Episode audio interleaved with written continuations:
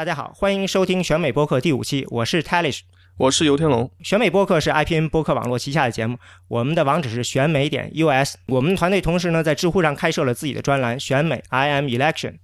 同时呢我们最近也开了自己的微信，嗯，名字也叫 I am Election，大家只要搜 I A M E L E C T I O N。就应该能够找到我们的微信公众号，在上面我们会第一时间推送我们专栏中的文章。另外，我们注意到呢，虽然我们的主要听众呢是用苹果设备，但是最近呢使用安卓设备的朋友呢好像也越来越多了。我们也收到不少朋友的这个呃信，说呃怎么样在安卓设备上听我们的节目。嗯，在这里呢，我们推荐呢使用在安卓的手机上呢使用 Pocket Cast 这个软件。不过呢，在国内呢，安卓市场的 Pocket Cast 呢都是盗版。如果您没法在呃 Google Play 上购买 Pocket Cast 呢，我们推荐呢开源和免费的 AntennaPod 这个软件。具体的呃这个泛用型的这些播客客户端的软件安装和订阅的我们播客的方法，大家可以访问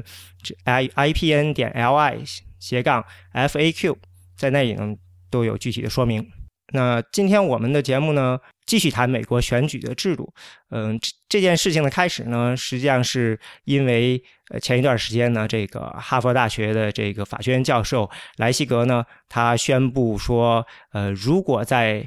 这个 Labor Day 这个劳呃劳动节这一天呢，他筹到一百万的竞选经费，那他就要参选。嗯，我们曾经在第三期的播客中呢，提到了这他的这个呃。想法。另外呢，当时我们觉得呢，以当时筹款速度，他应该是可以达到这个一百万的这个期望，并且呢，呃，加入到这个呃竞选中来的。现在呢，看来呢，他果然达到了这个一百万的筹款目标，所以呢，他就已经算是正式的参选，算是民主党的候选人。嗯，那尤天荣，你觉得这个莱西格他呃参选他的前景如何呢？呃，就前景来说，我觉得肯定是不乐观的，因为。首先，他在全国没有知名度，然后他是那种属于单一议题的参选人，他只是为了解决这个选举制度改革和这个竞选资金制制度改革来参加这个，他主要是想提出提出这个问题，然后引起大家讨论，引起大家关注，然后他的的方案其实也很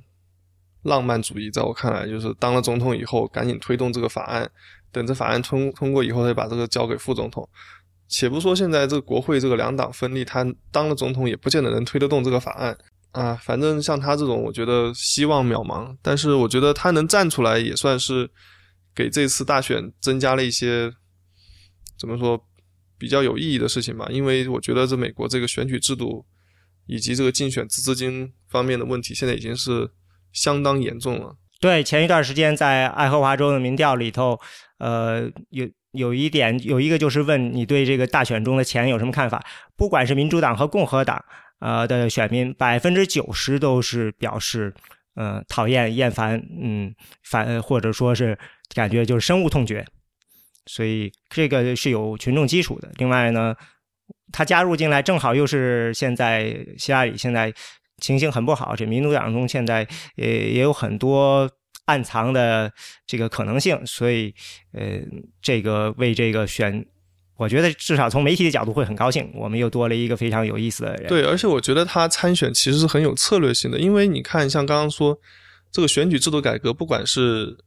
民主党还是共和党的选民都支持，但是为什么参加民主党这边？就是因为民主党这边现在只有三个还四个候选人，而其中除了希拉里跟桑德斯以外，其他人都是那种边缘化的候选人，他加进来。至少可以确保他可以参加下个月的总民主党总统候选人的那次辩论，他就可以有一个面向全国的机会来阐述他的理念，有一个全国直播的机会，让大让他来告诉美国三亿人。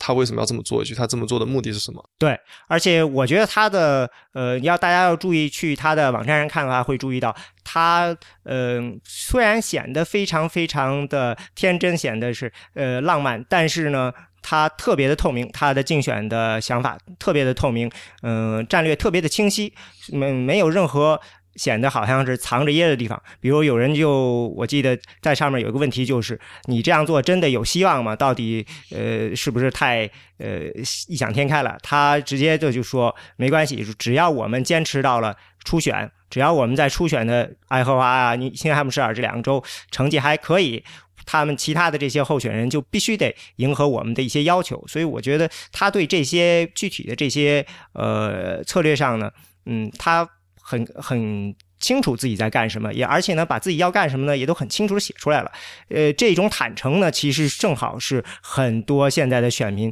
非常希望看到的。对，我觉得他很让我，呃，想到那个塞万提斯笔下的那个唐吉诃德，就是很浪漫主义，然后又要去单挑美国这个选举制度这个这么庞然大物的大风车。可是他跟唐吉诃德不同在于，他是他知道他该怎么办。他现在他的一百万，我觉得收集过来其实就是买了一个参加民主党全国辩论的一个门门票钱，等于就是美国人民花这一百万让他去让他上这个电视去打这个广告，参加这些活动，而且就比较两党候选人来看，我觉得民主党候选人其实不光是他，希拉里在四月份时候就已经提出过要对选举制度改革，只是没有像他说的这么详细，说的这么全面，然后。所以我觉得，如果他像他所说，如果能真的能坚持到，呃，爱荷华和新汉布什尔那边两场两次初选，他能不说拿第一吧？如果能拿了个前三什么之类的，那我想希拉里或者桑德斯那时候肯定会把他的这个具体的方案，不说全部，但至少部分会纳入到自己的那个竞选的政纲里面。对你现在看希拉里的很多策略，其实都是这样的，他正在。一点一点的纳入桑德斯的方案中，特别受大家欢迎的地方，所以这个他的逻辑呢，从这点莱西格的逻辑其实是有道理的，而他攻击的目标呢，其实呢也的确是存在的。对，嗯，所以今天呢，我们就是想提提谈一个呢，呃，是关于一个重要的竞选制度，就是呃，美国的选举人团制度和赢家通吃在总统大选中的呃影响，但。老实说呢，其实当尤天龙最开始跟我们提出来要讲这个时候，我很吃惊了，因为我觉得这个事情没什么好谈的，因为我觉得这个事情，嗯，这个从虽然有问题，但是好像也真的没法改。不过呢，嗯，他既然说，哎，我觉得很很有可谈的，所以我觉得我倒是很想听一听尤天龙今天这个会讲出什么有意思的地方来。如果说起来，选举人团和赢家通，其实这是两件事情，所以我觉得我们应该把这两件事情先掰开了，先给大家讲一讲到底，嗯，历史上是到底这两个事情是呃怎么出现的，然后呢，具体，然后再讲他们到底现在嗯造成了什么样的问题。嗯，最开始呢，当然就是说这选举人团制度，因为这好像是在宪法里就规定了的一个呃制度，是吧？对，选举人团是在当时来说算是一个制度上的创新吧，因为。当时去参加制宪会议的那些国父，他们觉得就是当时各个州的那些州议会啊，或者是州长啊，都被选民给绑架了，就觉得太民主了。所以他们觉得以后如果成立新的联邦政府的时候，需要用一种制度来制衡这个民主。那怎么制衡这个民主呢？就在民主上再加一层，让这个民主不能准确的、直接的控制到总统这个职位，因为当时他们把总统设立为一个。一个人的行政手手手脑，这样的话，他的权力就相当大。但如果人民能够直接通过选票来控制他的话呢，那个国父们就担心这个总统会滥用自己手上的巨大的权力，把自己变成一个民选的国王。所以，这既是对民众的一种控制，也是对总统的一种控制。当时国父们对这个是想的是很好，但他们当在宪法上呢，就是。有一个地方没有说清楚，就是这个选举人该怎么选的问题。当时宪法中这么说，他说每个州依照该州议会所定的方式派选选举人若干人，就这么简单的一个 clause。那剩下具体怎么做，应该是由州来完成，对吧？对，所以他没有说清楚到底这个选举人是该民众直选呢，还是州议会任命呢，还是州长任命呢？就留了一个模糊地带在这里。而且不仅他留了一个模糊地带，而且他跟宪法里面其实还规定了什么参议员、众议员该该怎么选。而参议员跟众议员怎么选，宪法里面它有一个规定，就是你州里可以规定怎么选，但是联邦国会有权利来呃制约你这个州所设立的这个选举制度，认为这选举制度如果不合理，或者是呃有违我们宪法的这个民呃共和制的精神，这个联邦国会是可以呃。废除或者是对州的这些国会选举的进行一些制约。可是，在总统选举这个选举人团的这个选举人的任命制度上，宪法里面却漏掉这一句，等于就是说这个权利就完全到了州的手上。那我在听这个。就是说，这个耶鲁大学这个著名的宪法学教授这个呃阿马尔他在讲的时候，他就说，他认为这里头跟奴隶制有不可拆分的关系，那弄的这个事情是一个很大的一个妥协，故意的，嗯，让很多事情做的不清楚。因为在奴隶制州呢，非公民就是奴隶呢，他也按五分之三选票算。那么这些人到底应该是怎么样弄选呃代表被代表这个问题，他们不想把它说的太清楚。对，当时主要就是出于这个，为了吸引南方州加入这个新成立的联邦政府，因为当时南方州已经说得很清楚，如果你联邦对我们这个州权进行过多限制的话，我们就不参加。当时南卡的那几个代表差点都是要离席的那种，就是就是说我我不跟你们不跟你们玩了，这个这个会我不开了，我我回家那种。而当时这个宪法会议召开时候。呃，罗德岛州是已经没有来的。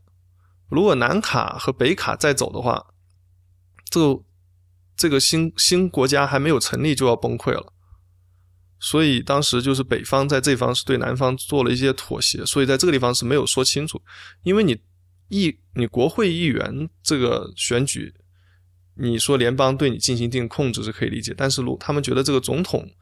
这新设立这个选举人团制度，如果再对南方进行控制的话。南方就不跟你玩了，他觉得我们已经在国会议员这个选举上对你做了妥协，那在总统总统选举人的这个制度上，那你得给我们一点回报才可以。那最后呢，形成的制度应该就是呃，每个州推选这些这个选举人，嗯，他们英文叫 elector，嗯，选举人的人数是和参议员加众议员的人数相当的，是吧？对。人数相当，但是他就是没有说清楚该怎么选，所以以至于就是第一次一七八九年的那个总统选举的时候，各个州的呃各有各的方法，其中有六个州是采取了民众直直选的方式，呃，像我居尼亚那边，他们是甚至采取那种专门设立了一场选举人的选的选举，专门给这些选举人设立那种特殊的选区来选拔这种 elector。然后，那这些选举人他们是怎么被找出来的呢？他们是就是自己报的，还是说有人指定呢？因为当时没有党派，所以这个基本上都是自己报的。但是重点不是在这儿，重点它是在这个一开始，其实这个赢家通吃这个制度并不是很流行的制度。就是说我注意到，到一八二八年的时候，基本上赢家通吃制度就全部都呃，最后就是呃，都已经。最后被所有州接受了，就是说，呃，在每一个州呢，呃，最后赢下这个州的人会拿到他的所谓的所有的选举人，但是中间这个过程其实是持续了一段时间，大家慢慢的才得到一个嗯一致的想法，就是用这个赢家通知，是吧？对，赢家通知这个制度其实是 政党出现了以后才随之而产生的制度，因为在呃美国立宪的时候和那个写。联邦党人文集的时候，美国国父们是很反对这个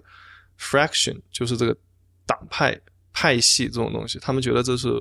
会危害民主的一个制度。可是建立等这国家建立以后，这当初两个写这个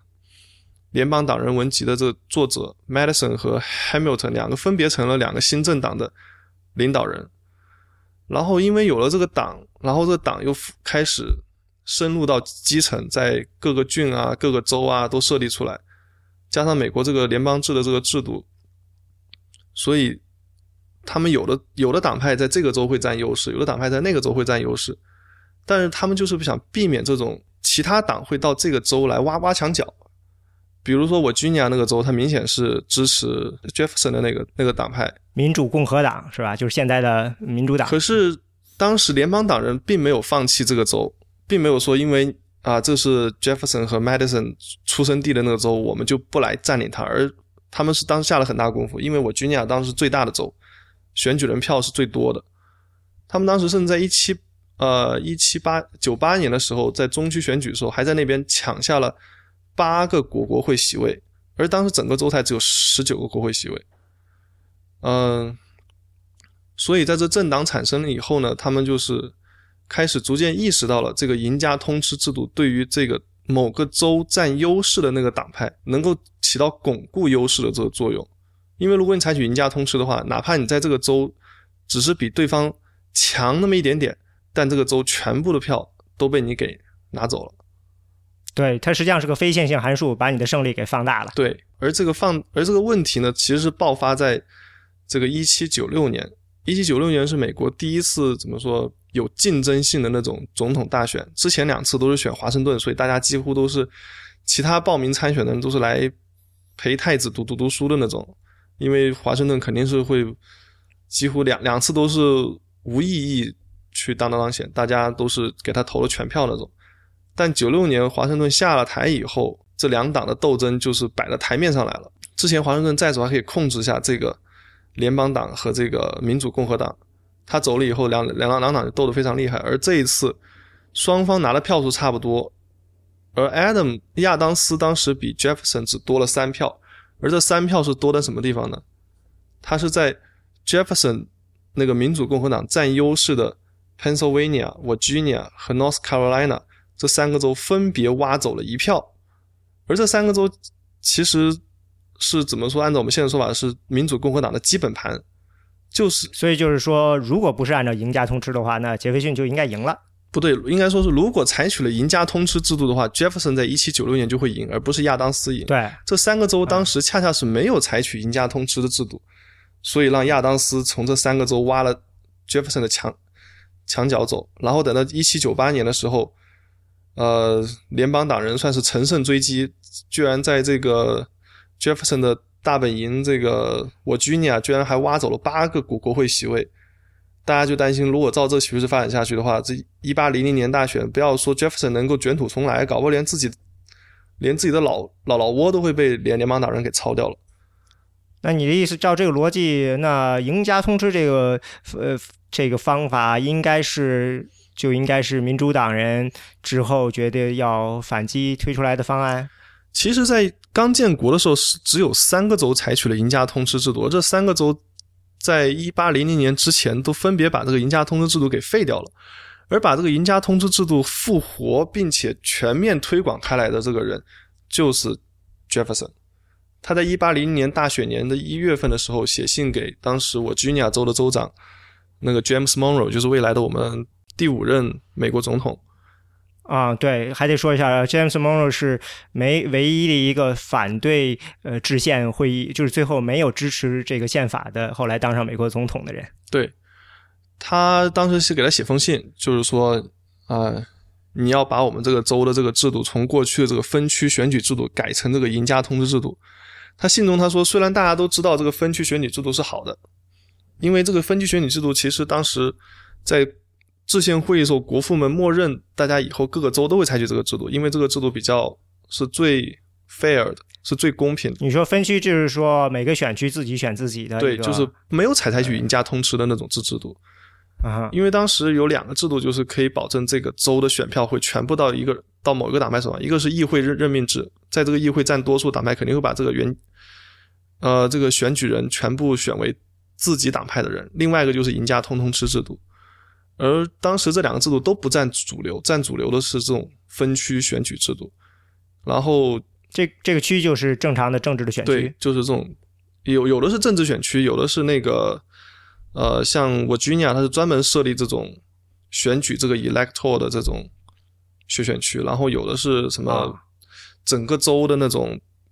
那种选，然后就是跟选参议员一样的，只是可以同时选很多个人的那种。但反正那些州他没有采取这种赢家通吃，就是说你有如果两两党竞争的话，这个党可能会在这边拿走一部分票，那个党从这边拿走一部分票。那一九零零年照一八零零年计划，那一八零零年的话，那他最后有多少个州实现了这个赢家通吃呢？呃，当时他在信中他是跟 Monroe 说，当时已经有十个州采取了这个赢家通吃或者议会任命的这种方式，然后他他就跟 Monroe 说，他说剩下这六个州如果不跟上的话。那就是愚蠢，或者是比愚蠢还要可可可怕的这种行为。他就是暗示 Monroe，如果你不赶紧跟上的话，我们这个我 Junior 可能就会被别人外人看起来在犯傻。结果这封信交出去寄过去给 Monroe 之后没多久，在一月份月底的时候，我居尼亚州的州议会马上就通过了法案，把这个制度从过去的分区制变成了这个赢家通吃的制度，这样就确保当时这个最大的州，也是选选举人票最多的这个州的票会全部流到 Jefferson 的手手上，不会被其他人其他州给给挖走。而当时他这个制度通过了以后，马上。联邦党人那边也有了反应。当时 Hamilton 在四月份的时候就写信给这个当时的州长 J，J 也是之前他在呃哥伦比亚大学的学长，然后也之前大大家一起写这个联邦党人文文集，就说啊，其他州已经已经改了，我们这个州也要赶赶紧改成这个这个制度，不然的话，是吧？这个纽纽约州的票如果被他们给抢。被这个 Jefferson 他们给抢抢走的话就麻烦了。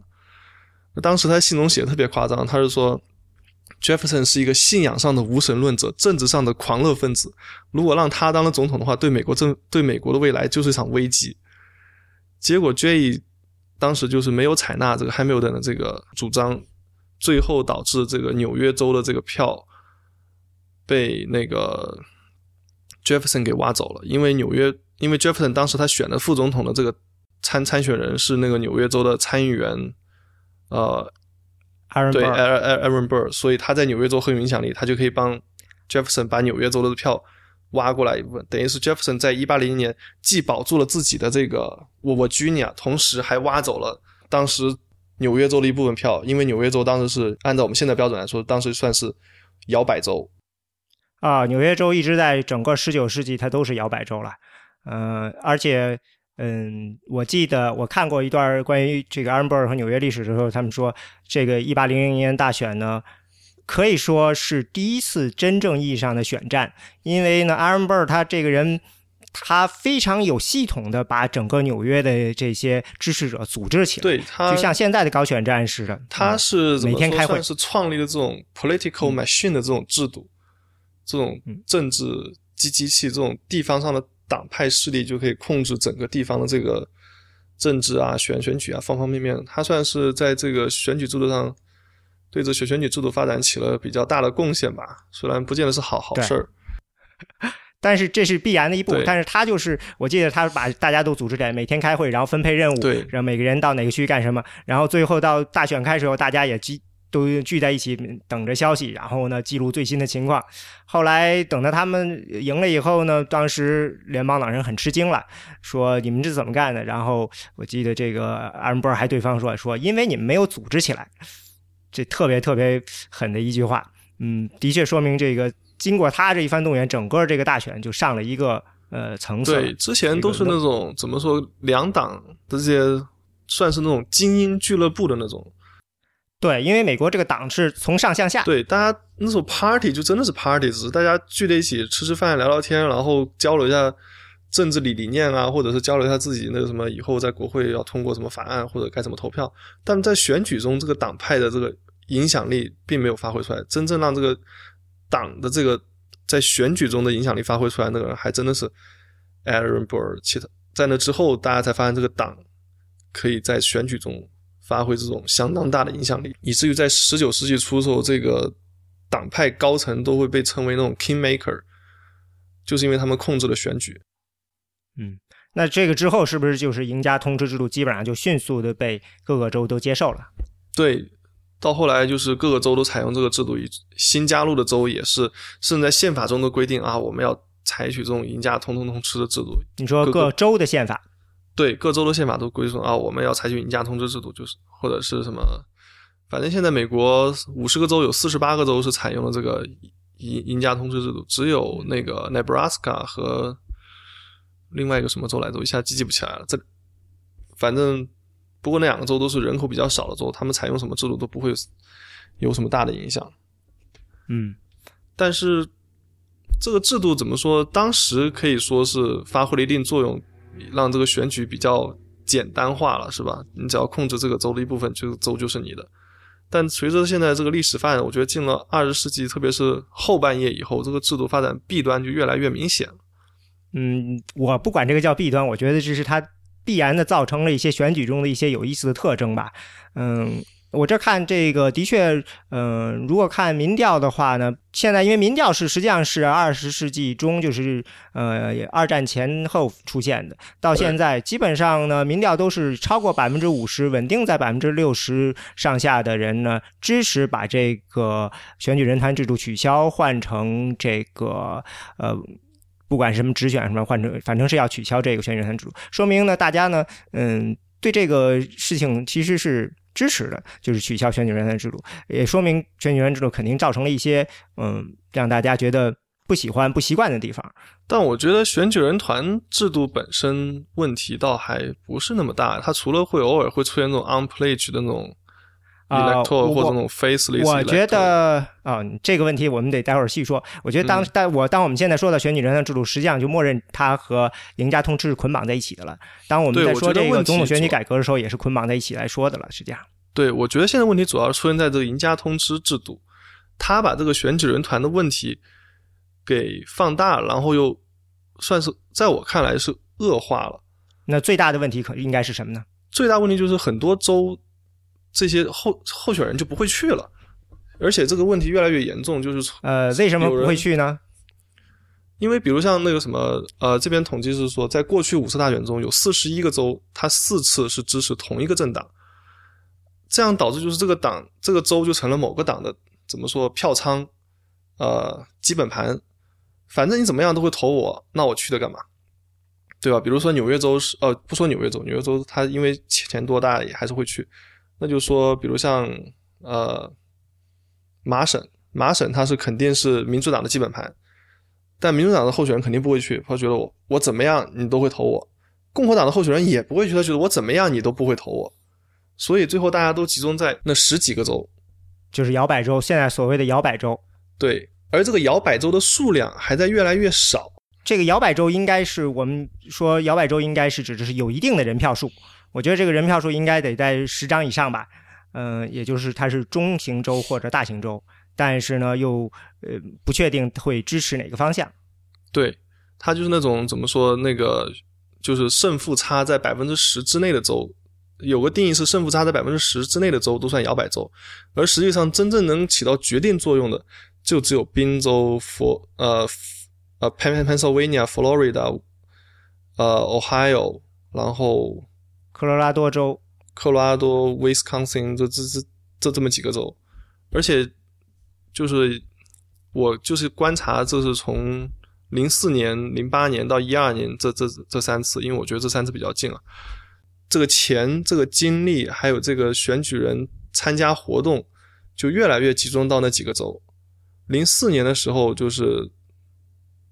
就是在提名之后的那一个月，百分之九十九的资金是投入到了其中的十七个州，而这十七个州里面又有九个州是拿下全部资金的百分之八十七，而这全部资金里面的百分之七十二呢，就是被那五个州给拿走了。美国剩下三十三个州平分了剩下百分之一的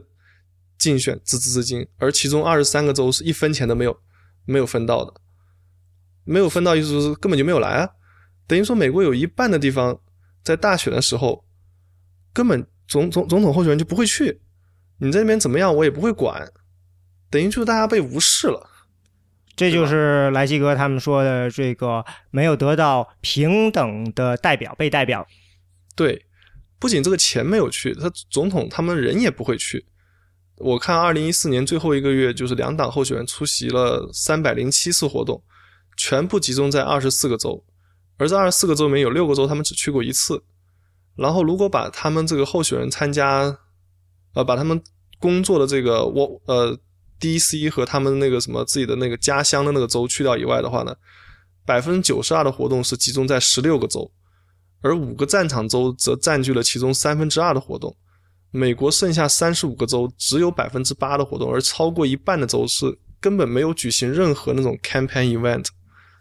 这就是典型的制度决定了竞选的策略。对，结果导致就是，呃，这十六个战场州，当时二零一四年这十六个他们去的比较多的战场州，他们只占所有选举人票的三分之一，他们只占一百八十二张选。选举人票，这意味着剩下三分之二的民众就被两党候选人给无视掉了。这选举跟他没有关系。其实不，我觉得这样未免太简单了。选举就是百分之五十加一票，那你可以说只有这一票决定了整个这个选举的最后的呃结果，那其他的票都无视了吗？也不能这么说。嗯，但问题是，他这个造成的后果就是呢，等这些人选上去以后，他们执政也会倾向这些州，那些不是战场州地方，在政策上也被无视掉了。比如说有那个布什，我看过布什他们政府那个有一个高官就写过说，他们从二零零二年开始就再也没有关注过全国的民调，而只关注战场州的民调，所有的政策制定、信息的传达、活动的安排都是围绕这些州来。这意味着布什总统当了八年，他他有六年他只关心了十来个州，而所有的政策也都是围绕这些州来的。而因为总统他们在竞选中只去过这十来个州，他对这些州也特别有感情。有个印象就是有个我看过论文，就是说，呃，假设个总统他们奥巴马他说要搞那种复兴经济、复兴那个美国的公共工业化，他第一个会想哪个州？他第一个会想到 Ohio，他为什么不会想到其他工业州？因为 Ohio 他去的最最多啊，他印象最最深刻啊，他跟那 Ohio 的那些白蓝蓝领工人握手次数特别多，他当然第一反应就是 Ohio 了。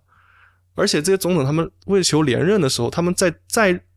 在办公室工作的时候，他们也经常往战场州跑。二零一一年就选举年之前的那一年，奥巴马他只他有他去过美国很多地方，但是有十九个州他根本连一次都没有去过。而且不仅奥巴马没有去过，他下面的内阁部长也都不去那些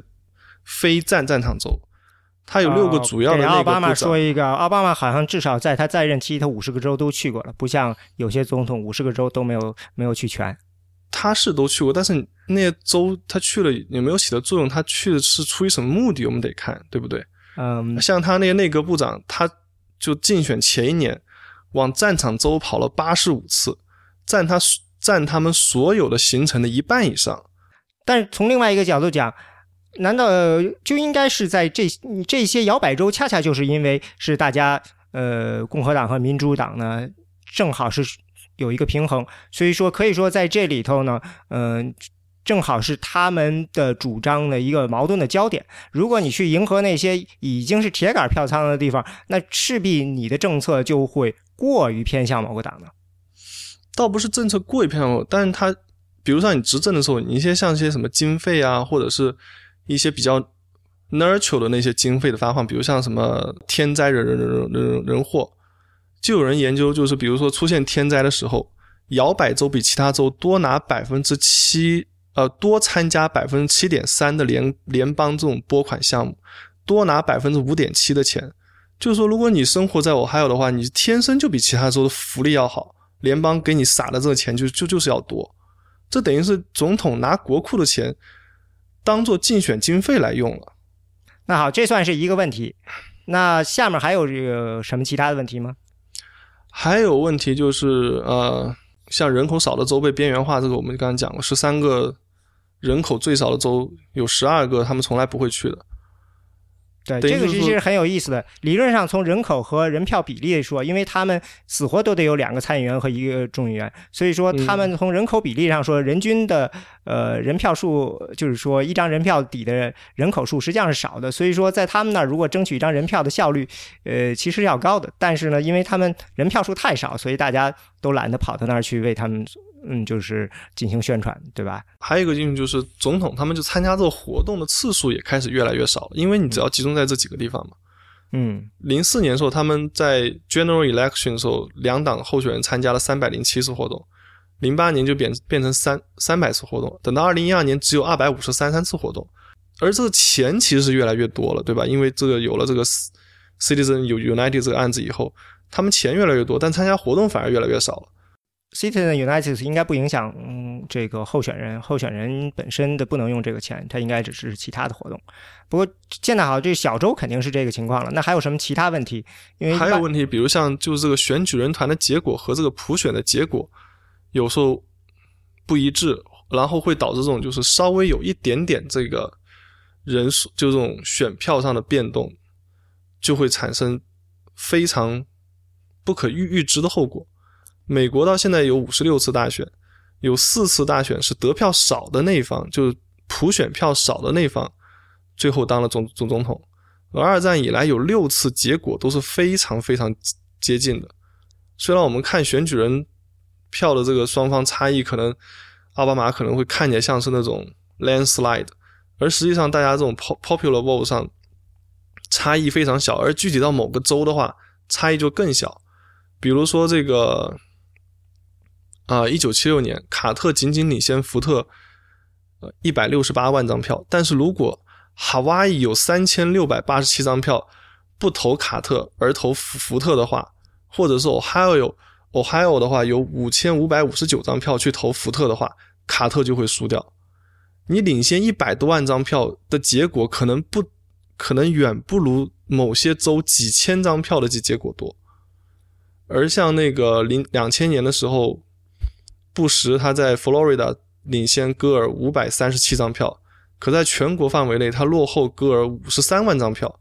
但仅仅因为佛罗里达那边的选举人票多，他就击败了戈尔。还有在两两千零四年，如果克里他在 Ohio 多拿六万张票的话，布什就会输掉。可以这么说，不过呢，首先你要看，其实从一八七六年到现在，只有两千年的时候是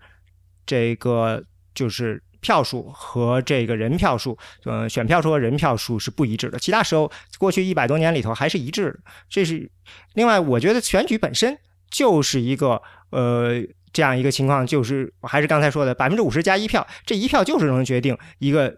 这个选举最后会有这样一个巨大的谁赢谁输的一个翻转。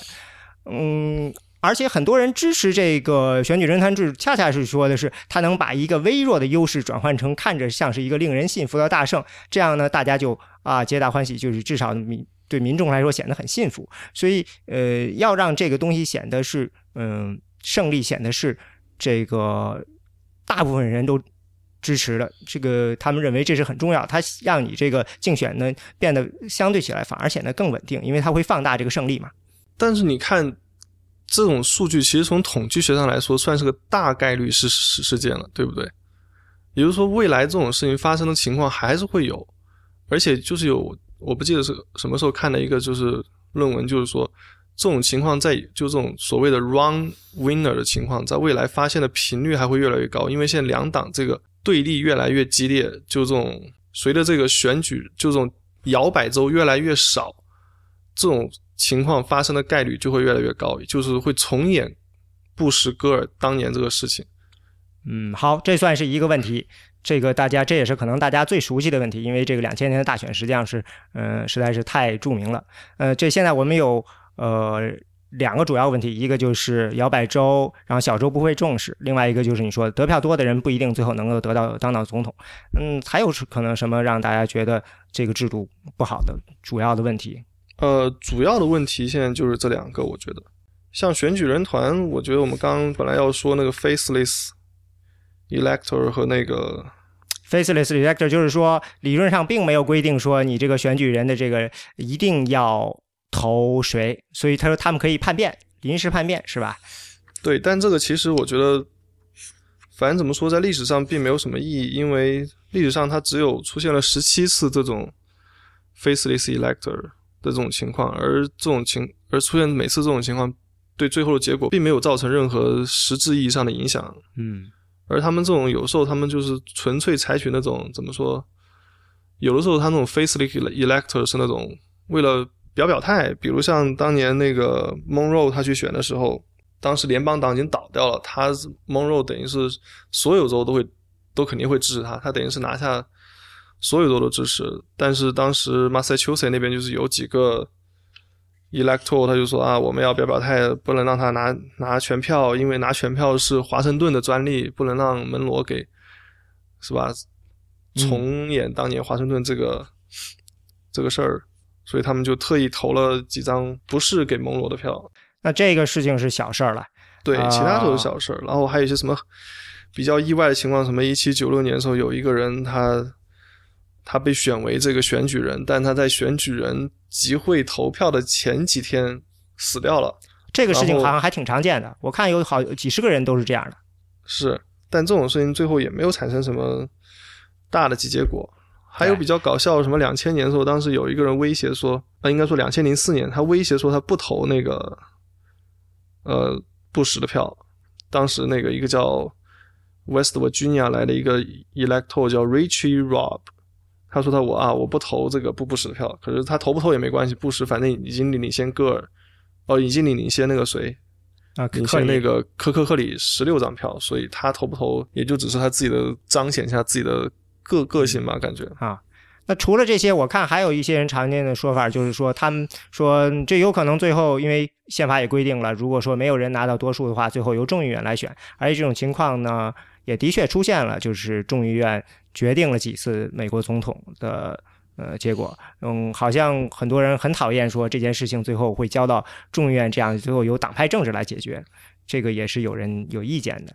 比较有争议的第一次就是一八零零年的时候，当时因为 Jefferson 和 Burr 都拿的一样多的票数，然后后来交给众议院去处理，然后众议院当时又恰好是被联邦党人给控制了，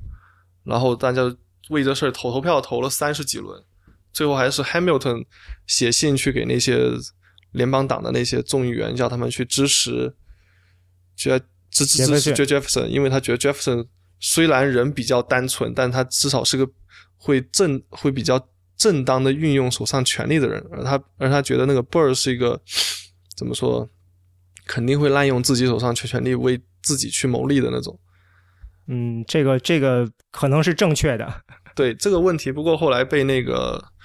呃新的宪法修正案给解决了。嗯，然后后来下一次出现比较严重的问题就是那个一八二二四年一八二四年，当时那个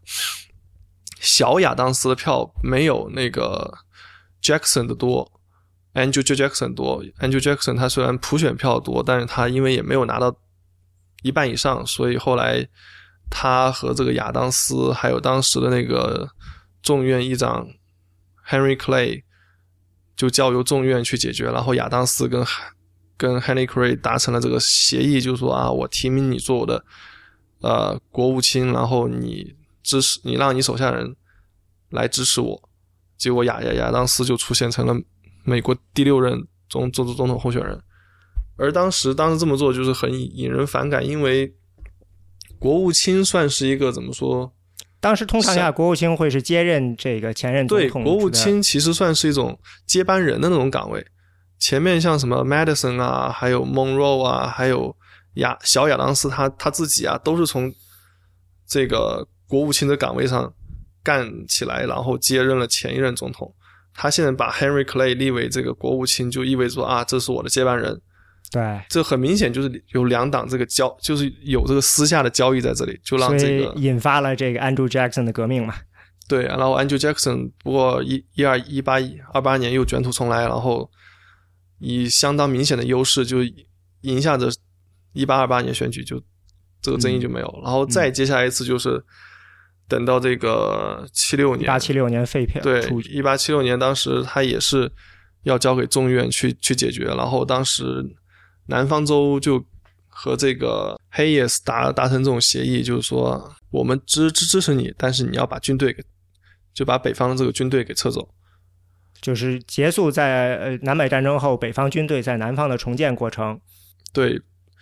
因为当时他们是在南方实行这种军管。虽然说南方已经恢复了有这个州议院啊、什么州长啊、什么之类，但是在军事上还是被管理。然后一些北方的一些联邦制定的政策，比如像一些什么呃自由黑人什么权力局啊什么之类的，这些南方州如果执行不好的话，这军队就会来强制去去去执行，让南方这些呃种族主义的这些政客就很很反感。他们一直想以自己的方式来重建南方，而不是按照北方人的方式来。来重建南方，所以这次正好是个机会，他双方达成这个协议啊，我北方反正这黑人我也不想管了，以后我们就就靠他们这共和党觉得我们以后就就在北北方自己混，南方你们黑人去死去活，我们也管不了那么那么多，然后南方趁机结束了这个重建式时代，然后重新又把黑人从政治上什么经济上又隔离开来，开始了这个种族隔离的新时代，这样子。比较有争议的就这几次，对，嗯，但是实际上事后呢，还就是在这之后，十九世二十世纪看起来好像没有了，但是的确还是有人试图用类似的呃伎俩来这个获得一定的这种呃，让竞选产生争议。我记得最著名的一个是四八年的时候，瑟蒙德他试图嗯，这个就是自己独立参选，还拿到了不少的选票，好像呃人票。然后呢，嗯，另外呢就是一八呃六呃一九。一九六八年，对吧？那这个 Wallace 在南方，他也是，这都两次都是南方的这个政客不满意当时的情况，然后他们自己独立参选。他们的想法是自己拿掉一定的人票，然后没有人能够过半数，这样他们可以呃跟这个支持自己的一方做交易，等于是。但是最后呢都没有得逞。对，没有得逞的是因为是因为。这个两党政治在各个州已经都逐渐建立起来，并且很完备了，就没有给第三党存活的空间。他们很多州对第三党就是这种你要参选的标准就设的相当高，不是说你你随便报名参加个总统候选人，你的你的名字就会出现在选票上。他很多州那些制制定政策这些制度上面，就决定了你一个第三党的人。你连上选票的机会都没有，大家想选你都没法选。就像今年出来的一堆嗯古怪的人，其实只是在哎这个联邦竞选委员会登了个名字而已，那是根本就不可能出现在任何选票上的。对，呃，比如就拿纽约来做例子，纽约的那个他们规定就是，你要参选的话，你要上我们这个选票，你得在每一个纽约州的 county 都要有一定。数量的人数联名来支持你，这对于第三党来说就很难做到这一点。他可能在呃这个州，他能有百分假设假设他在纽约州百分之十的总体的支持率，但这百分之十的这人可能集中在一两个康康体，可能都集中在纽约市或者集中在皇皇皇皇后区，他不可能平均的分布到每纽约州的那个每一个康体里面都有一定数量人支持他，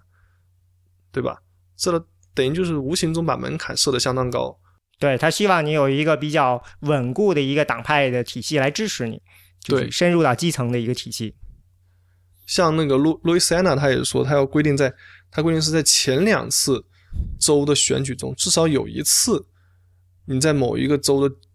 的那个州一级的就 statewide 那种 office 的选举中，普选票是拿了百分之十以上的政党。那如假设川普他现在临时要成成立一个新政党，他这政党根本没有参加过前两次的州一级的选举，那根本他在路易斯安那他就他想，就算路易斯安那的人都支持他，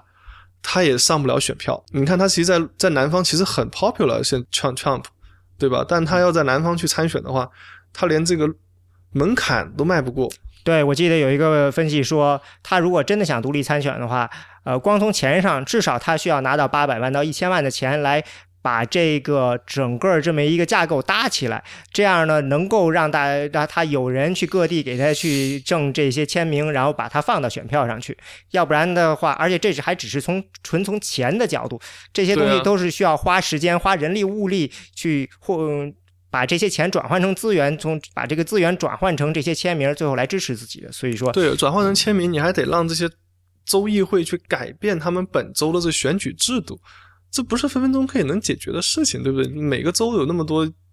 全美国有几千个那个州州州议员，你每个州跑一遍去搞这事儿，根本就搞不来，对吧？嗯，所以这这这么看来，虽然你我们现在可以看到了，呃，就是这个选举人团和赢家通吃的制度，显然有是的肯定是有问题的。但是首先这些问题其实很多，嗯。好像很难找到任何一个解决方案能够把他们都解决。比如说，呃，不同的州的这个影响力不同，还有你说得票多的不一定当总统，还有就是这个有可能有刚才说有众议院呀，或者说可能有第三党啊这个情况。因为的确有一波人他认为这个美国的这个政治体系不好，两党制太死了。嗯嗯，现在大家对两个党都不满意，但是呢，第三党又得不到一个正确的一个啊反应。但实际上这个就很难平衡。比如说最简单的就是，如果你说我们要支持第三党，你们又想说最后想推出一个让大家都信服的总统，这样这两个就非常非常难。嗯，第三党要是强了的话，你可能就不可能有人获得半数，你可能最后又让跑到众议院去了。所以，呃，种种问题都很显得比较的呃又。就是很难同时克服，对，而且这个第三党的参选，它有一个就所谓的 momentum 的问题，就是他有的时候他突然有一阵这个势头特别好，对吧？他突然他们说啊，突然大家都想搞进步主义，或者突然大家都想搞新政，然后这第三党可能突然冒出来了，但是他想去参选，他的势头可能非常短，这维持的时间并不足以让他们把各个州的这个制度给打破。嗯，等他打破的时候，可能这个势头已经下去了，就像当当年那个 p e r o 一样，他其实势头也很强，美美国人民百分之二十的普选票投到他身上，但是他最后一张票都没拿到。对，但他一张票都都没拿到。嗯，而就算强的像当年那个 c e l d o 呃 Teddy Roosevelt，他那个他那个进步党也就只是拿了一部分票而已，他还算是他已经算是在拿了八十八张人票。百分之二十七的选票，是他已经算是在怎么说，在政坛深耕这么多年，已经有了基层组织，都没有办法把这个制度给打破。之后，其他第三党要搞的话，他除了能添乱，是没有办法能挑战这个真正这个美国这两党制制度的。所以我看竞选改革，他们强调的是我们要引入第三党又不添乱，这其实这是还是挺有挑战性的。嗯，我现在看，我觉得。呃，这种种困难里，其实最大的困难就是如何在不修宪的情况下来解决这个问题，因为修宪的难度实在太大了。刚才我们说的这些种种弊端呢，实际上呢又不是那么那么的让大家呃这个频繁，比如就是呃选举票数和人票数不一致，这个呢一百多年发生了一次，呃让议会来解决，从来没发生，就过去一百多年从来没发生过了，呃所以呃没有出现说让大家觉得说啊这个事情不容。无可忍，一定要改的情况，所以呢，修宪的难度可以说是，嗯，越来越高了。我觉得，对，但是其实这也不需要非得去修修宪不可，因为这本来就是各个州的制度。如果各个州他们都愿意把这个制度从赢家通吃制度转为其他的制度的话，那就可以通过不修宪的方式来解解决。现在美国现在就有个运动，就是叫做 National Popular Vote Movement，他们就是要通过这种所谓的洲际协议。就美国这边，他们有这种州际协议，经常是州跟州之间讨论，比如说这个这个水资源安排啊，或者是这个河道的什么通行啊，什么或者铁路的新建啊，这种啊叫 Interstate Pact，这叫全国普选票州际协定。你刚才说的这个，对，全国普选票州际协协定，现在已经有上次我不记得多少，反正应该有十来个州，现在已经加，已经有有对一百好像是一百六十九张人票，一共总计加。对，现在差不多是将近三分之一的那个人人票已经可以加进来，其中包括像加州这么大的一个州。他们的想法是，嗯，就是说，嗯，如把自己州的这个选举人的票扔给这个总票数超过半数的那个候选人，是这个意思吗？对，最后如果假设美国五十个州都都加入了这个协议，它等于就是自动把美国变成了这个。普选的，虽然大家还保留了这个选举人团，但选举人团最后投票的结果就是会精确的反映普选的结果。普选是百分之五十一对百分之四十九，那选举人团那就是百百百分之五十一对百分之四十九。那如果没有超过一半呢？如果说这个第一最胜利者也没有呃得到总票数的一半，那应该怎么办呢？那还是按照过去那个到众议院去解决这个问题，但是。现在也没有谁，现在好像我已经很少有人历史上拿不到一半以上的票了吧？那呃，很多很多很多呀。这个总票数拿不到一半是非常常见的，因为你只要稍微有个第三档，你就可以把呃票数非不过半啊。呃，九二年那个九二年跟九六年好像都克林顿好像都没有拿到一半以上的票。九二年肯定没有了，因为佩罗在那儿，所以你需要。解决这些比较复杂的问题。你刚才说的这是个问题，呃，就是这个全国普选票洲际协定。我看大家首先说，有些人如果真的有更多的州支持的话，就会有人去打呃打官司，认为这是一种变相的修宪。那最后肯定是要由高院来决定这件事情。如果高院说你这个事情就是违宪的，那就算是这个他们达成了协议也没有用。所以这是一个很麻烦的问题。嗯，另外就是找到一个合理的制度。呃，因为刚才说了有很多个问题，呃，就假设我们说这个全国呃普选票的这个洲际协定通过了，那或者大家改成了就是一人一票，然后呢谁得的票数最高，谁最后得的选。但是是不是能解决刚才说的一些呃这个竞选中出现的问题，比如说某些州的得票数，呃，某些州获得了比别的州，嗯，更多的候选人的关注，这个情况是很难说的，因为说呢，嗯，我觉得竞选嘛，竞选从本质上就是说白了呢，就像就是卖商品嘛，这商品就是候选人嘛，所以对你来说呢，呃，你可以说这个票数就相当于是市场份额。你你获得市场份额的方法当然是可以挖别人的角，你也可以说是把新的卖给新的客户。但是呢，不管是哪种方法，你最终从营销角度来说呢，你都是要用最少的营销的费用呢，获得最多的这个新的销售量。那你势必会把这个钱呢花在对你来说最有效率的地方。这个最有效率呢，很多时候并不简单的是由一人一票来决定的。比如说，我如果觉得大城市，呃。最简单的就是，如果你按比例说了，那我就呃，像这些摇摆州呢，可能就不是一个这个值得去呃竞选的地方，因为呃大家很难争取。对我来说呢，最方便的是呢去。这个去我的这些，比如说在共民主党可能就去加州去使劲的去发动这些自己的支持者多出来投票，因为这个如果本来我只是百分之六十的这个这个人支持我，我把他们支持我的人嗯全都给发掘出来，那我可能能拿到更多票，这个从钱的角度讲更划算。那这样的话呢，嗯，这个只能说很有可能呢是竞选的这个大家的这个重心呢转移了，而并非说呢被平均的分摊到。各个呃各个州啊，按照这个真正的人票，或者说按照一人一票的这比例去去真的去分摊，它有可能会变化，但是这个变化是否是会像大家想象的似的，嗯，能够得到一个更均衡的这个被代表制，让这个候选人呢能够真正的去支持，就是真正的关注这些小州，这很很难说的，因为从一定程度上说，你刚才也说，这些小州基本上都是一边倒的支持某一个党，而且小州总共就这么。基本上就是，呃，三票，或者也最多很多，这些票数非常少，所以说可能你花很大的力气呢，你也不可能呃得到更多的票了，嗯，说不定这三票总本来就是你的了，大家你可能照样还会放弃这些州，而相反的那些呃可能会把力气放在真正的这种呃铁杆票仓的大州，我估计像这个加州啊、德州啊、这纽约州啊，就反而可能会成为真正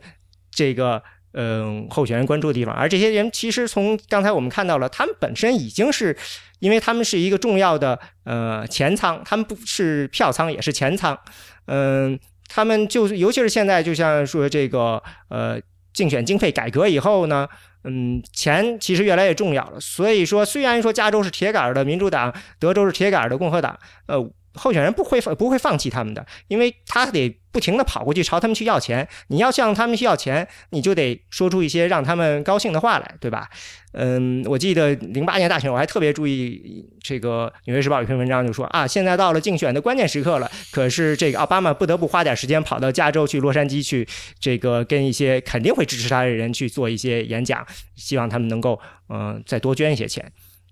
那如果说改成了。完全按照选票比例来算，那有可能就变成了在加州挖钱，然后再花回加州这样一个过程。因为动员这个城市里的这个人口密度比较大的地方，这个效率还是比较高的。嗯，还有一个问题就是，如果是这样的话，共和党肯定会不高兴的，因为显然这个城市如果城市里得到更多的关注的话，那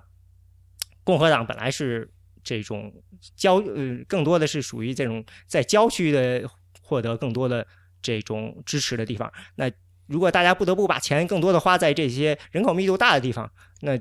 这个改革，嗯，我记得林瑶也曾经说过，说这改革就主要是民主党的支持，所以这个这也说到这里，就是任何的这个竞选制度改革，你必须得考虑的一点就是，这个改革要想能真的能够通过，你必须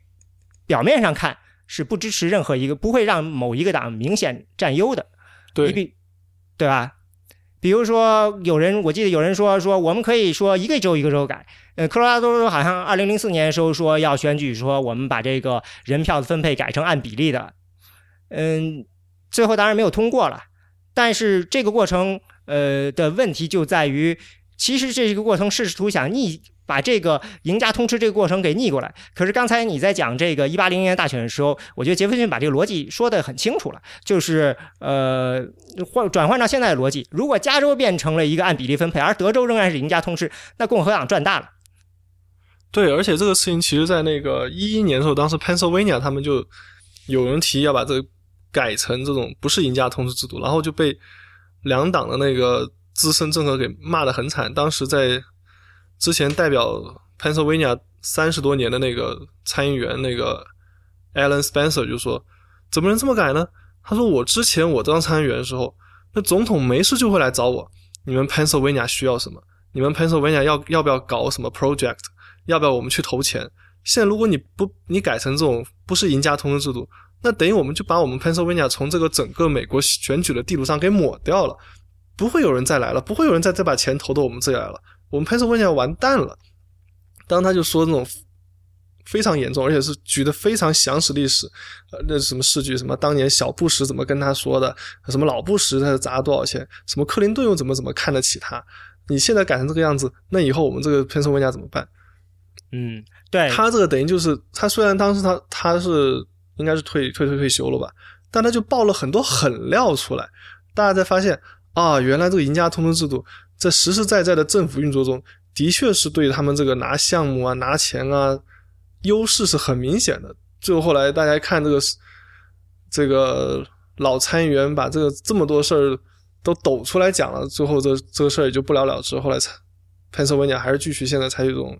赢家通通通通吃的制度。对，它必须得是所有的州或者说所有的大州都同时的改，否则的话呢，如果只是。呃，一个州改，这个州就那就真是吃瘪了。而相关他的他的支持他的党呢，那肯定也是就非常非常的郁闷，因为这个事情就像你说的，已经嗯跟这个整个政政治体系呢开始产生了这个很强的一个粘性，的捆绑在一起了。对，而且这个我觉得就像这是种怎么说典型那种囚徒困境，是吧？你一个人改，那你肯定吃亏。除非大家都改，跟大家都改，你你你也不知道对方会不会改，是不是？如果你改他不改，对方忽悠了你一下，然后你你就你就被被被边缘化了，是吧？倒霉就是你。这虽然虽然囚徒困境讲的是两两个人之间的博弈，但其实放到美国这个五十个州的博弈，大家都不会退回到，都不会轻易退回到那种非赢家通吃的时代去了。嗯。所以说，呃，这个方法呢，肯定也是问题非常多。还有一个方法，我看他说的是，就是把跟国会捆绑了，国会选举捆绑。但是这个问显然是不好的，因为这实际上说白了就是把这个东西变成了像，呃，欧洲那样的风格，就是你国会这占多数的，也自然就会变成了，呃，总统也会从这个党出。嗯，首先。改革现在做改革的人主要是民主党，现在这个但是国会民主党占优，所以呢，民主党人不会支持这个方案，肯定是觉得这就是这是偏向共和党的，所以我们做这件事。而且另外一个问题就是，如果你那个继续维持这种赢家通吃制度的话，两党都会采取的都会推出那种各种各样奇奇怪怪的法案，像之前我们上次讨论那个选选民登登记制度啊，还有那个什么选民 IID 制度啊，其实都是想影影响这个赢家通吃制度，最终他们算是赢家通吃制度的。那种衍生品，实际上就是把选区划分的这个问题，还有这些这个选民制这个东西给给矛盾反而给加强了。对，因为你比如你采取这个选民登登记制度，或者采取这种呃 voter IIID 制度，你只要稍微这个州有几千个人投不了票，或者是产生了影响，这整个州的大大大版图就会发生剧烈的变化。嗯，这也是我刚刚说这个问题之所在。大家为什么要通过这个 Voter ID 这个法案？为什么要去特地去针对那么一小部分少数族裔，或者针对那么那么几千个人，或者几百个人，或者就这么十来万人？因为这稍微十来万人，其中有一部分投不成票，这整个州几百万人都会受到影响。这美国三亿多人的选举都会受到影响。这也是为什么希拉里他这次四月份他在。德州去参加，五月份参加德州一个什么毕业典礼的时候，就批判共和党推出这一系列法案。但我觉得推出这一系列法案背后原因，就是因为有赢家通吃制度的存在。如果大家不是赢家通吃制度的话，这 Voter ID 其实应该负面效应不会像现在这么大。嗯，这个问题其实我觉得挺复杂的，因为呃，我记得田纳西州，这算是呃在十九世纪吧，它算是一个边田纳西。一直都是边缘州嘛，它就是嗯，它不太南方，但是它就是算是南方的。田纳西州算是比较早推出这个近乎于种种族隔离，把这个黑人剥夺选举权的。为什么呢？就是那这个在呃州里的，我印象中是州长大选，或者是这个什么时候，当时呢正好是两党僵持不下。田纳西州的黑人比例很小，但是那点比例足够影响到大选的走向，让让他们非常非常的不舒服，白人。所以呢，这个他们就决定要把黑人给这个划了出去。弄更严格的这个选民登记制度，嗯，所以这个事情不光是有呃，就是选区上的，只要有这个这种州长选举啊，乃至市长选举，可能都会有这样的问题。对，所以我现在觉得这个美国的选举制度是，这选举人团制度还算可以接受，但随之而来这个赢家通吃制度呢，就把这个选举人团这个问题给放大了。然后随着赢家通知制度出现了，然后又出现了一堆什么选民登记啊、voter ID 啊，然后什么剥夺黑人选举权啊、文化考试啊，然后什么投票税啊，各种各种各样的制度，其实都是想通过这个赢家通吃，最终让一小部分人的利益受损，然后来影响着整个一个大版图的变化，就是等于盘根错节，不容易来解决了。现在就是，啊，是，嗯。因为这是长期的存的这个任何一个制度，可能经过这种长期的发展，都会产生这样的情况。就像你刚才说，这如果只有百分之五十人投票，百分之五十人的百分之二十五就是占就是过半数，相当于百分之二十五人决定了整个这个最后的是谁当州长，谁当总统。比如说是这样，呃。另外哦，我现在看到其实非常有意思的就是有一个选举制度。这个选举制度呢，因为刚才的这些选举制度其实从数学上讲呢，还都比较的简单，我们比较能解。这个选举制度呢，略微有点复杂，但是呃，这个莱西格的网站上呢，呃，经常指向这个呃这个网站叫 fair 嗯 fairvote.org，它里头呢也提出了一些自己的这个建议。他们提出的这个想法呢，就是这个叫做 instant runoff voting，呃，这个选举制度。呃，他说这个选举制。度，他们他们呢说，经过研究后，他们觉得我们应该支持这个选举制度的改革，用这种方法来取代现在的方法，因为这个呢可以在全国范围内执行，也可以在一个州一个州的执行。这个方法其实想法其实可能对有些同朋友来说呢，嗯，不是那么陌生。为什么呢？这个制度实际上呢，这个 instant runoff voting 呢，呃，最近这个雨果奖的这个评奖，他他们雨果奖呢就是采取的是这样的一个评奖制度，像这个奥斯卡奖。最佳影片也是用的这种制度，它就是大家在选票投票的时候呢，你不是不是只选一个，你是选第一名，你你心中的第一名、第二名、第三名、第四名，很多时候民调其实也是这样，这个让你填的。然后呢，如果说第一名得票最多的那个，呃，得第一名得票最多那个没有超过半数，那我们就把这个得第一名得票数最少的那个人给踢出去，然后重新排名，排名然后再算，这样一踢到最后呢，总会有一个人。得票超过半数。嗯，他们说我们支持这个方法，他觉得这个方法的好处是总会有人得呃得票超过半数，但是呢，你又不影响你呢把第一名先扔给一个特别冷僻的这个第三党，比如说你这个人特别关心环保，有个环保有个人支持环保，你非得把你知道他只能拿到百分之五的选票，但是你可以把他先放上去，反而这个人被踢掉了以后呢，嗯，那你的第二名很可能是一个，比如说是一个大党民主党这样的，这样他就说我们可以让第三党有这个存在感，但是。又不让他们搅局，嗯，他觉得他们觉得这样，嗯，比较好，嗯，事实上呢，有很多国家和地方的一些选举也使用了这个，他们。据我所知，纽约市就采取这种方法吧。纽约市好像，纽约市可能不是市级的选举，好像是那种党内的选选举就采取这种啊，有有不少的党内的初选实际上是类似这样的。对，初选是采取那种，嗯。嗯，但这个问题呢，就是其实澳大利亚的选举选举好像是这样的。我看了一下，呃，澳大，但是这个问题我看，首先他没有解决我们刚才说的，嗯，或者说我不知道能不能解决，就是我如果采取了这种制度，嗯，那。对这个竞选的这个模式，就是大家会在哪儿扔钱，在哪儿进行嗯进行比较刚强高强度竞选，这个各个州获得的竞选的关注，这个会产生什么影响？是影响是很不清晰的。嗯，另外一个就是说呢，你有可能你虽然表面上会有第一名会得到呃最多的呃这个超过半数选票，但是没人知道说呃这个人。嗯，最后得到第一名这个这个胜出的这个人，他是不是真的拿到了最多的第一名选票？嗯，在澳大利亚的这个选区选举中，其实有百分之十的最后胜出的人，他没有拿到最多的呃这个第一名的选票，但是他还是胜出了。就所以就会有人说这样做，最后如果选出个总统，可能不够信服吧？嗯，所以都是个问题。你刚刚说这个，就算改了选举制度。大家可能会出现新的问题，比如像到大城市而不是到郊区去选举，然后所以选举人他们最终还是出于那种怎么说 efficiency 的考虑。对你选举永远是要考虑到你这个你资源转换成选票的问题。选举它和那个其他那种 marketing 不一样的地方在于，选举其实应该是一个也是一个教育民众、唤醒民众的一个过程，是。一个民众参与的过程啊，不能。如果但是你卖货其实也是这样的。如果你看他们在卖货，都会强调说我的手机有哪些哪些功能，其实也是个教育民众的过程。对，手机教育民众想尽可能多的买手机。而现在选举的一个问题就是，他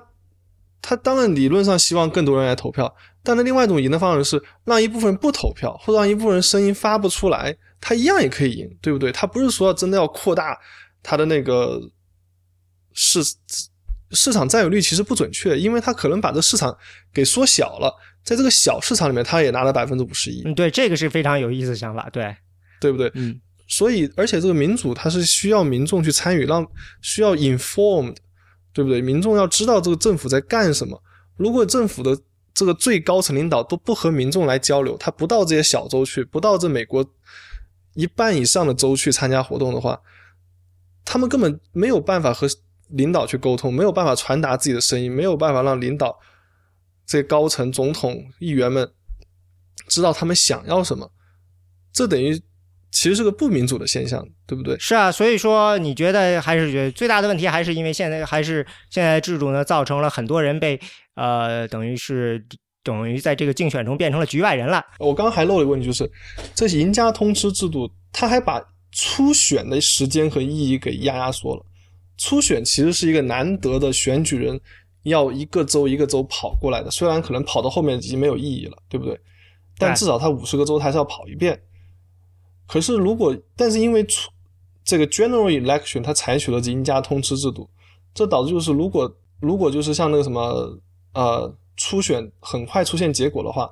这初选后面那些州他也不会去了，对不对？也就是说，民众他连